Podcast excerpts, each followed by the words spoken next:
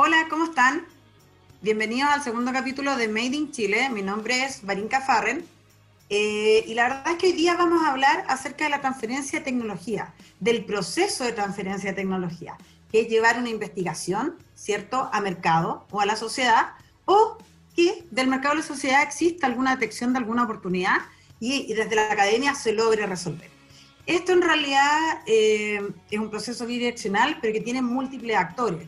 La verdad es que, como les conté en el capítulo anterior, tenemos el caso de los ventiladores mecánicos Made in Chile, de la Universidad de Concepción, donde la Universidad de Concepción entrega investigación, está la empresa que entrega manufactura y está el Estado. Y estos tres articulan, digamos, un proceso en el cual se crea un producto que está certificado, que es made in Chile y que, sirve, digamos, para ser utilizado en Chile y también para exportarlo a otros países resolviendo una necesidad latente.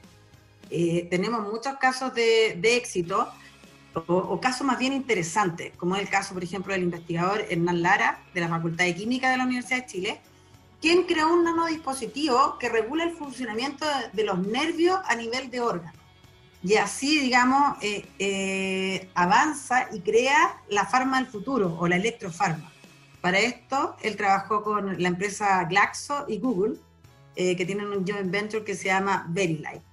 Realmente la transferencia de tecnología y sirve para relevar además el rol de la universidad de la tercera misión, de desarrollar y fortalecer el uso y la explotación de conocimiento generado en la universidad para que llegue e impacte a la sociedad. Por eso hoy tenemos una gran invitada que es Sandra Daya. Sandra es directora de la Oficina de Transferencia y Licenciamiento de la Universidad Concepción y además fue gestora tecnológica del año 2019 Sandra es una persona en realidad seca, un referente para todos los que trabajamos en esta área y sin duda, digamos, va a tener muchas historias eh, buenas y malas que contar con respecto a la transferencia de tecnología. Sandra es ingeniero civil industrial y magíster en administración de empresas de la Universidad de Concepción. Fue elegida como mejor gestora tecnológica 2019 por Corfo y es además una de las socias fundadoras de la red de gestores tecnológicos de Chile. Actualmente se desempeña como directora ejecutiva de la Oficina de Transferencia y Licenciamiento de la Vicerrectoría de Investigación y Desarrollo de la Universidad de Concepción, desde donde promueve la ejecución de proyectos de investigación, desarrollo tecnológico, asistencia técnica, transferencia y de conocimiento.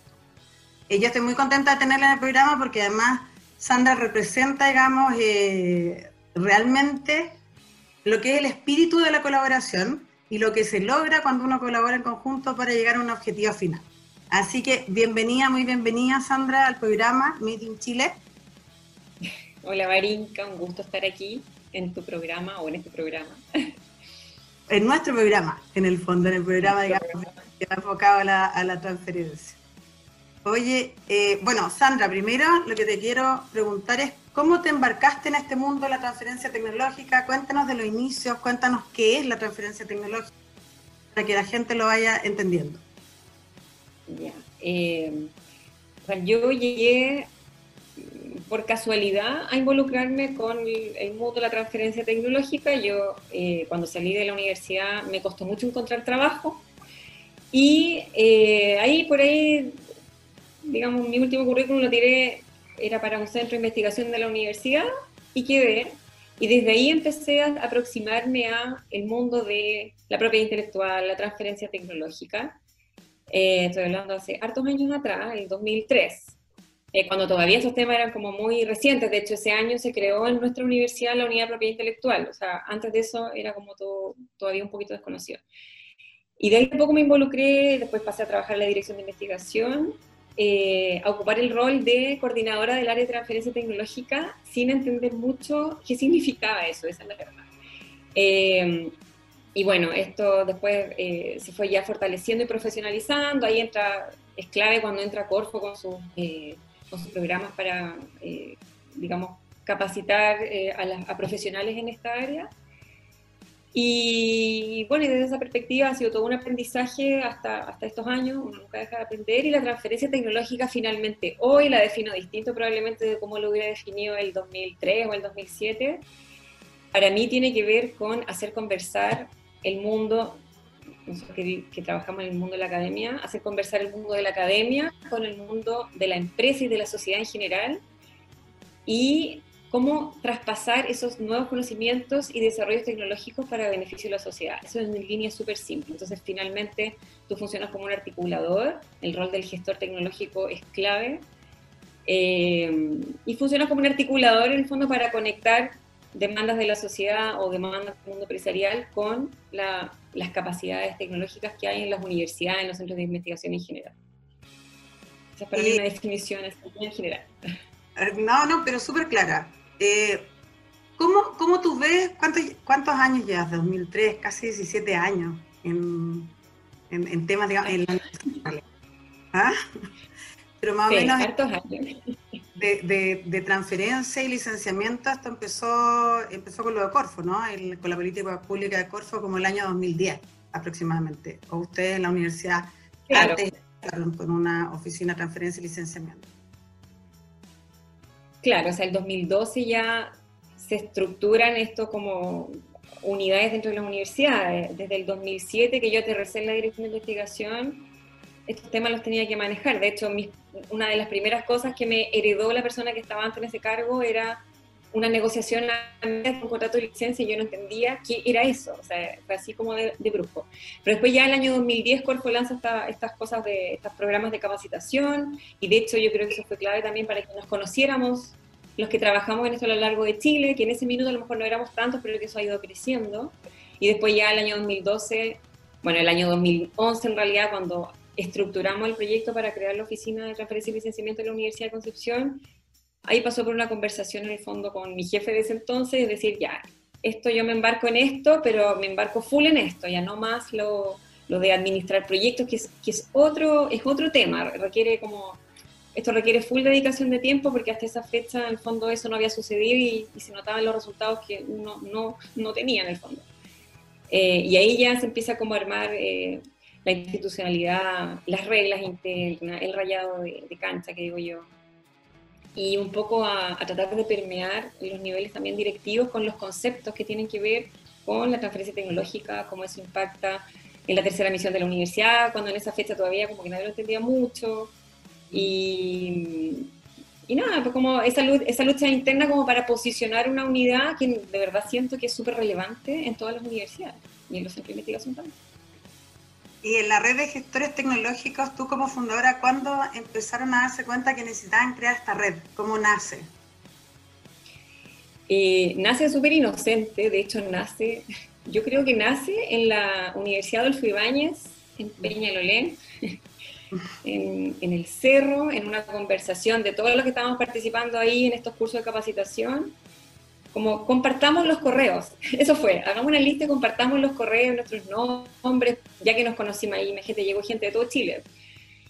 Y después de a poquito esto fue eh, tomando fuerza y se empezó a decir, oye, hagamos esta red de profesionales, eh, conozcámonos, compartamos buenas prácticas. Y hoy día tú ves lo que se ha convertido en la red de gestores tecnológicos que ya está, ya ha evolucionado obviamente, ya se ha posicionado, ya tiene claro su, de hecho hoy día están en revisión de, de la misión y visión que, de nuevo, cuando tú pasas en el tiempo y vas aprendiendo y vas madurando el ecosistema, te das cuenta que te quedan cortas las definiciones que hiciste hace 10 años o hace 5 años, entonces eh, eso está revisándose también. Y hoy día ya es una red que está bien posicionada, donde hubo, al final es, trabajo de todos nosotros, porque estábamos convencidos, los que pertenecemos a la red, yo creo que estamos todos convencidos de que la transferencia tecnológica puede aportar al bienestar de nuestro país finalmente. Entonces, eso, eso se, se, trabaja como ad honorem y de corazón en el fondo por, por esta como profesión o este oficio que tenemos. Oye, eh, otra, otra consulta en este tiempo. Eh, ¿Qué casos, no sé si éxito, pero qué casos, qué cosas te, te, has encontrado? ¿Cómo ha sido el trabajo con los investigadores, con las empresas? ¿Cómo ha evolucionado todo esto? Porque en realidad bueno, nosotros también nos conocimos, eh, yo trabajando en empresa Andrómaco, que ya no... eh, estoy trabajando desde la universidad y efectivamente existía, digamos, una, una, falla, digamos, desde la empresa y desde la universidad. Es cierto que no, no se entendía también cómo hacer esta mm. vinculación. ¿Cómo todo esto ha avanzado ahora? Es que, bueno, sí, pues nos conocemos hace tiempo con Mariuca. Eh, sí, yo coincido, o sea, eh, al principio, eh, tanto, desde la perspectiva de las universidades, los que estábamos tratando de hacer este trabajo articulador, como desde la perspectiva de las empresas, no había mucho entendimiento, no había mucha experiencia, entonces, claro, eh, llegar a conversar en los mismos términos era súper complicado, entonces eso dificultaba mucho. Ahora, cuando tú ya notas que hay a nivel nacional, estas son oficinas que ya están bien instauradas, donde hablamos todos más o menos en el mismo lenguaje, donde sea, hay lineamientos que son como bien claros, o sea, es difícil que una empresa hoy día vaya a golpear la puerta de una universidad y, y, los términos en los que se converse sean tan radicalmente distintos de otra, o sea, ya está todo más o menos como estandarizado, las empresas también están más habituadas a esto, creo que se ha facilitado mucho más la conversación. Internamente también, desde la perspectiva académica, eh, yo creo que hay más apertura, Siempre falta alinear los incentivos para que los investigadores se vuelquen un poquito más hacia esta área, pero yo creo que cuando tú vas mostrando que pueden pasar cosas muy, digamos, eh, entretenidas, satisfactorias para el investigador también desde el punto de vista de lograr que soluciones que se les ocurrió en algún minuto idear efectivamente están siendo aplicadas, yo creo que eso incentiva también a que el resto se sume. Y, y también me gustaría destacar que si bien desde el principio las hoteles nacieron y estaban muy enfocadas en lo clásico, es como desarrollo tecnológico, y por eso tecnología estaba muy marcado, todo el ámbito que es de las ciencias sociales, de las humanidades, de repente se nos quedaba medio rezagado. Eh, el tema de las patentes, bueno, también hay ciencias sociales y humanidades se nos quedan rezagados porque no, no, no caben mucho en esas definiciones. Y, y, nosotros como experiencia hace dos años instauramos un premio que es un poco una forma de hacer scouting interno también de iniciativas en ese ámbito, y hay cuestiones súper interesantes.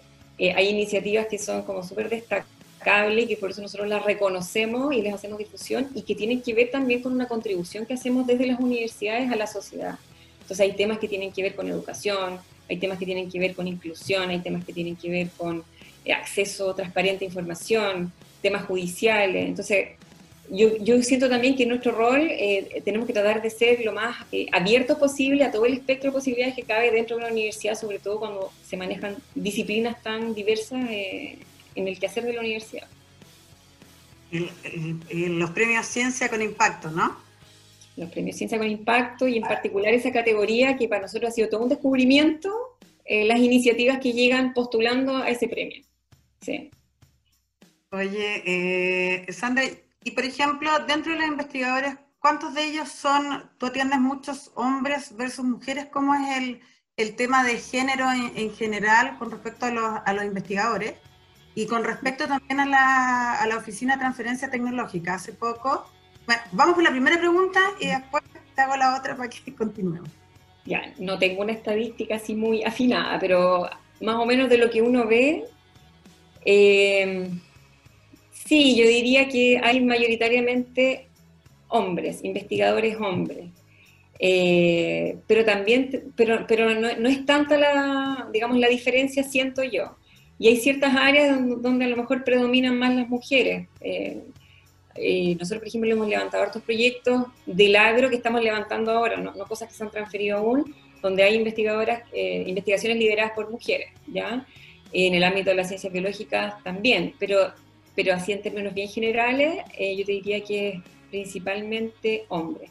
Ahora, por ejemplo, lo que comentaba yo, esto de los premios de ciencias sociales, ahí eran las mujeres las que, de los cuatro ganadores eran tres mujeres y un hombre. Entonces, yo creo que depende de las áreas también. Sí. Y, en transferencia tecnológica, eh, ¿cómo lo ves? De hecho, la red GT levantó hace poco eh, los números de cuántas mujeres trabajan en el área. Y la verdad es que es un área que, donde predomina, digamos, el, género femenino. ¿Por qué crees que se da? Eh, ¿Cómo lo estamos haciendo en Chile? ¿Cómo será en otros países? ¿Tienes alguna noción? Yo tengo dos teorías respecto a ese número. La primera puede ser que, yo creo, puede tener que ver con el hecho de que trabajar en la universidad para una mujer, para el género femenino, eh, puede ser algo más digamos, beneficioso. Hay muchos beneficios que tiene de trabajar en la universidad en términos de, no sé, piénsalo desde sala cuna para los hijos, beneficios sociales, eh, términos de flexibilidad de horario, de repente que eso es como amigable para la mujer, ¿ya? esa puede ser uno de los motivos. Eh, y el otro yo también creo que, eh, aunque no es una característica probablemente del género, pero en general, como dicen por ahí, esto de la transferencia tecnológica es un deporte de contacto, de relaciones. Y siento yo que a lo mejor puede que, digamos, las mujeres seamos a lo mejor más conciliadoras, busquemos más conciliar posiciones, que al final este trabajo es todo eso, o sea, es establecer confianza, conciliar posiciones, eh, no tratar de convencer, sino que tratar de que juntos estemos de acuerdo en algo porque sentimos que de verdad nos benefician ambas partes. Entonces, puede ser que vaya por ahí, pero la verdad es que yo creo que ahí requeriría un poquito más de análisis y de estudio para poder saber las verdaderas razones. Eh, no, de hecho nosotros lo estuvimos revisando eh, internamente y la verdad es que sí, se da la flexibilidad laboral y que de hecho en, ámbitos de, de la transferencia de tecnología además, aún no había estado, no había sido tan relevante, no se había tomado tanto en consideración. Seguramente ahora que con, todo lo de la pandemia y el, post-COVID, eh, vamos a ver qué es, lo que, qué es lo que pasa. Y además muchas veces se dice que tampoco es un trampolín para escalar a otras posiciones. Entonces es flexible, te permite, digamos, eh, de hecho efectivamente las mujeres tenemos la capacidad de conciliar y vamos por un, un objetivo, porque esto es súper colaborativo, eh, yo creo que el hecho, y lo, he dicho, digamos, en, varias partes, porque nosotros además tenemos un caso en común desde el, desde el Hub APTA, ¿cierto? Eh, y la Universidad Concepción, y yo creo que es gracias a la colaboración, el mirar el objetivo, digamos, en, en común, el mirar el objetivo final, más que el objetivo individual. Entonces, sí, quería saber tu, tu opinión. Nosotros es un tema que estamos investigando y que queremos saber por qué se da porque sabemos que en, que en STEM es así, hay, hay menos mujeres, ¿ya? Y eso también además involucra un sesgo en cuanto a los estudios, de que se, se, estudian mucho más a los hombres y se saben mucho más los síntomas de los hombres que de las mujeres, y queríamos saber por qué pasaba esto que es al revés en transferencia tecnológica, porque en general, en, en, distintos ámbitos laborales, los hombres son los que están, digamos, ocupando los cargos más de, más de directores y, y otros. Hoy, Sandra, bueno, y siguiendo con, con, el tema, por ejemplo, ¿cómo ha sido tu vinculación? Bueno, existe la Oficina de Transferencia y Licenciamiento, existen en todo Chile, hay de distintos tamaños, eh, trabajan harto con los investigadores e investigadoras, y, cómo nacen eh, los hubs, ¿Cómo, cómo, cómo es la vinculación, digamos, que tienen ustedes con los hubs de, de transferencia tecnológica, que son otras entidades que, que trabajan, digamos, en conjunto con las universidades, para en el fondo internacionalizar tecnologías y además vincularse con, eh, con empresas y realmente lograr, digamos, mayores casos de, de éxito, ¿cierto? O sea, ¿cómo nacen los hubs? Eh, yo, no, yo no participé del, digamos, de la génesis del instrumento, donde sí sé que hubo mucha discusión y ahí aportó también harto la red GT porque yo estaba en ese momento con mi peri postnatal. Pero la cuestión es que yo vuelvo y existe este instrumento y existe toda una articulación para ver de qué forma este instrumento nos sirve a todos como para poder, finalmente es como el, de todos los diagnósticos que se habían hecho, eh, era como un paso necesario para poder, eh, como yo lo veo, darle sustentabilidad también a estas estructuras internas que se habían creado en las universidades, porque sabemos que Chile es pequeño, eh, por masa crítica, ninguna universidad, ni la más grande de las universidades chilenas, probablemente es capaz de sostener sola ese nivel de capacidades que sí tendrían o sí tienen los CAP, porque ya existen los CAP. Entonces a mí me parece que fue como algo eh, independiente de las discusiones que hubo sobre el instrumento, finalmente salió un instrumento que hoy día está demostrando que puede ser, eh, digamos, este ahora es un articulador de masas de, investigadores, de masa crítica de tecnología, masa crítica de capacidades de I+.D. Entonces tú le generas una oferta mucho más valiosa a las empresas y también le das la proyección internacional. Y por supuesto que cuando uno habla también de profesionales altamente capacitados, una OTL de cualquier universidad, con lo que nos cuesta mantener a nuestro equipo, y porque dependemos todavía del financiamiento y los subsidios, eh, si tú quieres eh, evolucionar, digamos, y tener profesionales mucho más especializados y capacitados, a un hotel solo es muy difícil que eso le, le, sea posible. Entonces, ahí yo creo que el, rol de los hubs es fundamental y además porque estos trabajos son procesos largos, como digo yo, y hay todo un mundo que uno tiene que volcarse dentro de la propia universidad, que es el que nosotros yo creo como hoteles tenemos mejor dominado a la fecha, que es el scouting, la relación con los investigadores, establecer esas confianzas, eh, posicionarse internamente para poder levantar oportunamente todas esas oportunidades y después en el fondo ser el conector lo más rápido con las necesidades y con requerimientos que puedan haber.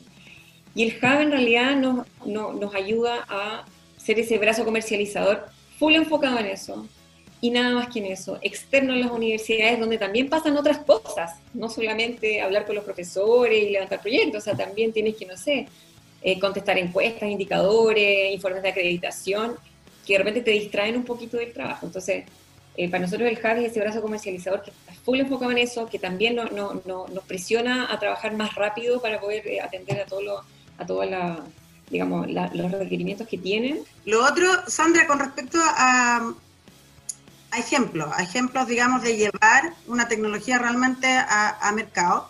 Nosotros tenemos, bueno, el caso de las mallas, eh, y además estamos trabajando, digamos, bueno, en varios otros, y en unas vacunas ahora enviando unas dosis, qué sé yo. Entonces, ¿por qué crees tú?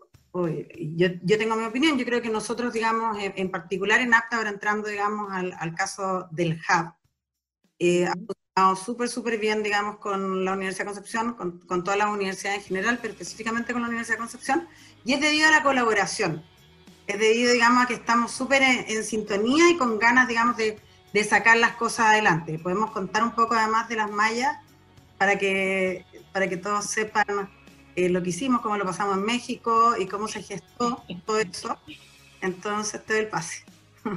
Sí, yo, bueno, bueno, el caso de las mallas, el nuestro caso de éxito y que de hecho eh, es un caso notable. ¿ah? Eh, mira, sí, la colaboración es fundamental. La colaboración y también yo creo que ponerse muy creativo en cómo solucionar los escollos que de repente uno, con los que uno se encuentra. Eh, y en este caso, en realidad, el Hub nos aportó en el sentido de decir, mira, tengo este interesado, tiene alguien interesado en México, y nosotros en realidad teníamos que ver cómo eh, articulábamos eso con la licenciatura que estaba eh, con los derechos eh, en Chile y, y, también para México, como para que ellos accedieran a su licenciatura. Entonces, en el fondo era articular no solo al JAB y la OTL, sino que era el JAB, la OTL, el investigador, el licenciatario en Chile, el, la empresa interesada en México, etc. y finalmente yo siento que cuando tú, como lo, lo hemos hablado antes, cuando tú miras qué es lo que quieres lograr al final, el cómo tú lo vas arreglando y acomodando. Entonces, con ayuda del hub o con ayuda del que sea o con eh, teniendo que ir a renegociar con tu licenciatura actual, da lo mismo. La cosa era llenar el camino para que ojalá llegáramos a concretar eso, que al final es como exportemos tecnología Made in Chile, que es como un poco el eslogan también del hub, ¿cierto? Entonces, bueno, yo creo que ahí tú puedes contar un poquito más de, de la experiencia en México, pero eh, sí. la yo creo que fue súper entretenido. Eh, yo creo que los temas de transferencia tecnológica en general son súper entretenidos porque siempre te encuentras como con problemas o dificultades, especialmente porque nosotros tenemos que mover un portafolio tecnológico que ya existe y que muchas veces, digamos, eh, tiene problemas, tiene problemas, digamos, de, de distinto tipo. Entonces, en este sentido, ya había un licenciatario y había que conversar con él para poder llegar a otros países y llegar a otros mercados. Entonces tiene hasta súper gran empresa, ¿cierto?, dispuesta a invertir, que es una cosa además poco común, porque es como, ¿cuánta plata quieren? 500 mil dólares tomen, ya, es como, eh, o sea, una de las cosas que recuerdo y que, y que me causó mucha gracia, que, que siempre le, contaba a los chiquillos en Javes, como, eh, ¿cómo llegamos a Zamora? Nosotros le mandamos un avión, tranquilo. Entonces era como, ah, era como riqueza, eh, extrema. y ahí, y eso demostraba además que existía mucho interés en invertir, en invertir real, porque muchas veces lo que pasa es que tú tienes una transferencia tecnológica, ¿cierto? Y las empresas no están dispuestas a invertir, no están dispuestas a, correr la última milla en el fondo, y que es súper relevante. Y en este caso está disponible, sí.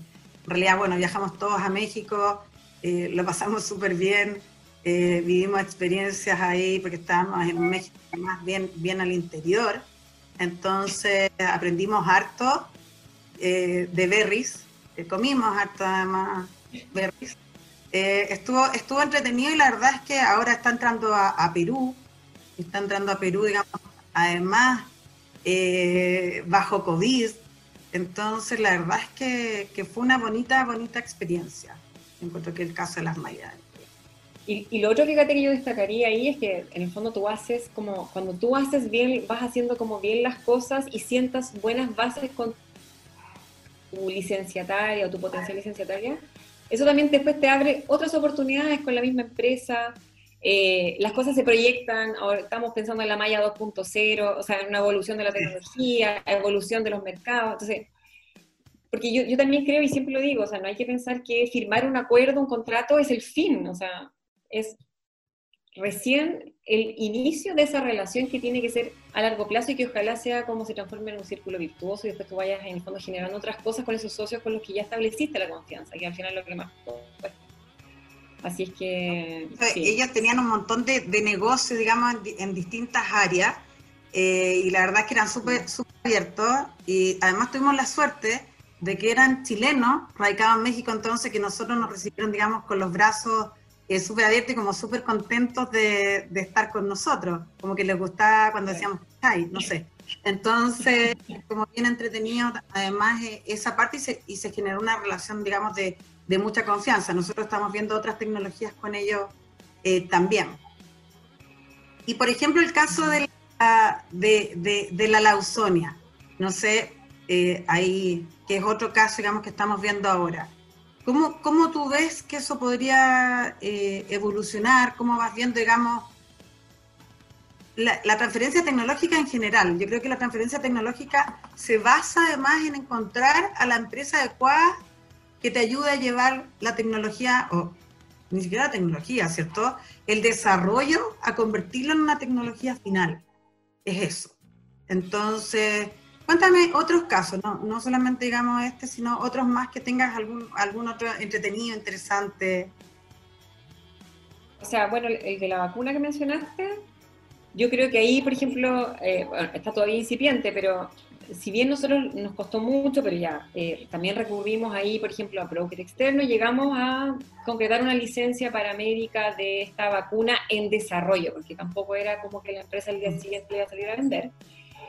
Y ahí la empresa en el fondo hoy día está invirtiendo eh, recursos considerables en hacer un ensayo que es crítico para, digamos, para la, para el registro de esta vacuna después y para que ellos tomen la decisión de continuar. Pero de nuevo, el hub nos ayudó a conectar con otra empresa que aún sabiendo que esta empresa americana o latinoamericana eh, está invirtiendo para hacer estos ensayos en Estados Unidos y, en vez de decir, ¿sabes qué? Yo quiero esperar a ver esos resultados antes de que sigamos conversando, ellos dijeron, bueno, ensayemos en Europa, mándame dos y nosotros también lo ensayamos. Y eso yo lo encuentro notable, porque generalmente las empresas buscan, ojalá que esté lo más terminado posible, como dices tú, cuesta mucho convencerlo y sobre todo en esta área tienes que tener avanzado mucho, que es muy caro en términos de investigación y desarrollo, llegar a niveles que ya la empresa diga, ah, esto ya está más o menos probado, vamos.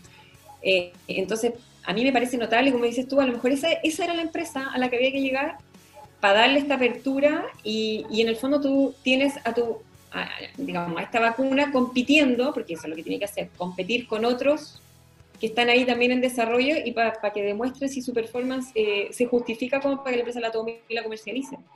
Ese también es otro caso que, eh, insisto, aquí, eh, y los investigadores siempre también, uno, uno los identifica estos grupos que son los que están siempre disponibles a colaborar y, y en el fondo estar disponibles para ya, hay que hacer una reunión con la empresa mañana a tal hora, ok, ya, y nos alineamos todos, en el fondo, a, a, los a, la agenda de la empresa, a la agenda de usted, para tratar en el fondo de ser oportuno en la respuesta también, porque no sacamos nada con, con que ustedes nos ayuden a golpear puertas y encontrar interesados y nosotros nos demoremos, no sé, tres meses en contestar. Entonces, eh, eso también es parte de la dinámica.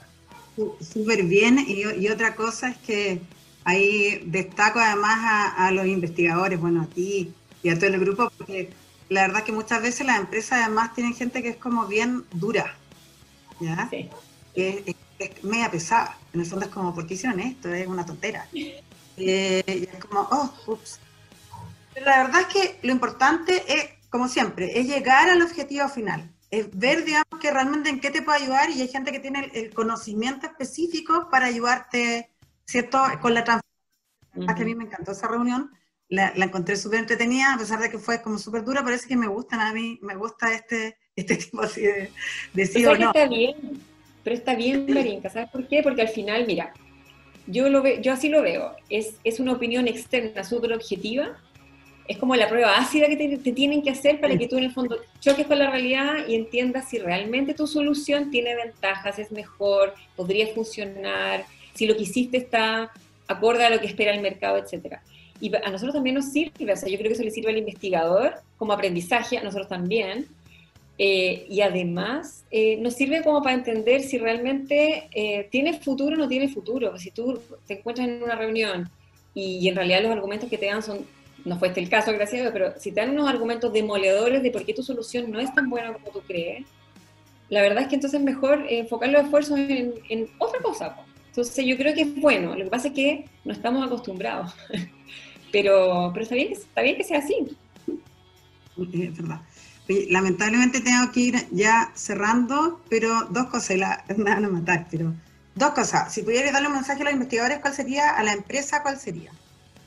Como bueno, a los, investigadores en general que se acerquen a conocer las oficinas de transferencia y licenciamiento que están en su universidad, en su centro de investigación, porque hay muchas cosas en las que desde los hoteles se puede apoyar a los investigadores, no necesariamente tiene que ver con el negociar el contrato de licencia, hay muchas cosas previas también en las que los apoyamos desde que presentan incluso los proyectos de investigación, así que yo es una invitación, que vayan y conozcan y pregunten y que y conozcan las caras, cualquier duda, siempre las oficinas pueden, no sé, levantar el teléfono, mandar un correo y, los podemos orientar. Y para las empresas, lo mismo, pero un poco desde el otro lado, en el fondo también que vean en las oficinas de transferencia y licenciamiento, en las OTL, una puerta de entrada a las distintas universidades, los centros, para preguntar si cuando ellos tienen algún problema que, en el fondo involucre algún desarrollo tecnológico o alguna asistencia técnica, mira, si la, si la solución no se la podemos dar nosotros desde la OTL o con investigadores, al menos vamos a saber a quién derivarlo. Tú no te puedes imaginar los requerimientos de tan variado tipo que de repente nos llegan y yo sé que nosotros no, es, no está en nuestro ámbito de competencia, pero importa, tú sabes a quién derivarlo dentro de tu institución y eso también al final tiene que ver con darle una respuesta a la empresa. Así que son invitaciones más que nada, el mensaje. Súper, gracias Sandra. Bueno, yo ahora tengo que ir terminando el programa. Primero quiero decir que, que Sandra para mí es un referente, ya mucho tiempo eh, trabajando, digamos, en transferencia tecnológica, y la verdad es que es una de las personas que quiere que salgan las cosas, y eso es súper importante, en todo ámbito, digamos, de, de, trabajo, no solamente en este. Así que súper bien, nuestra, nuestra primera, digamos, está en, en el lanzamiento de Made in Chile, la gestora tecnológica del año 2019, así que súper bien, los invito para el próximo viernes. Eh, el viernes. El próximo viernes estará Pablo en el programa Viendo Casos de Emprendimiento de Base Científica. Así que un beso, nos vemos. Chao, que estés bien.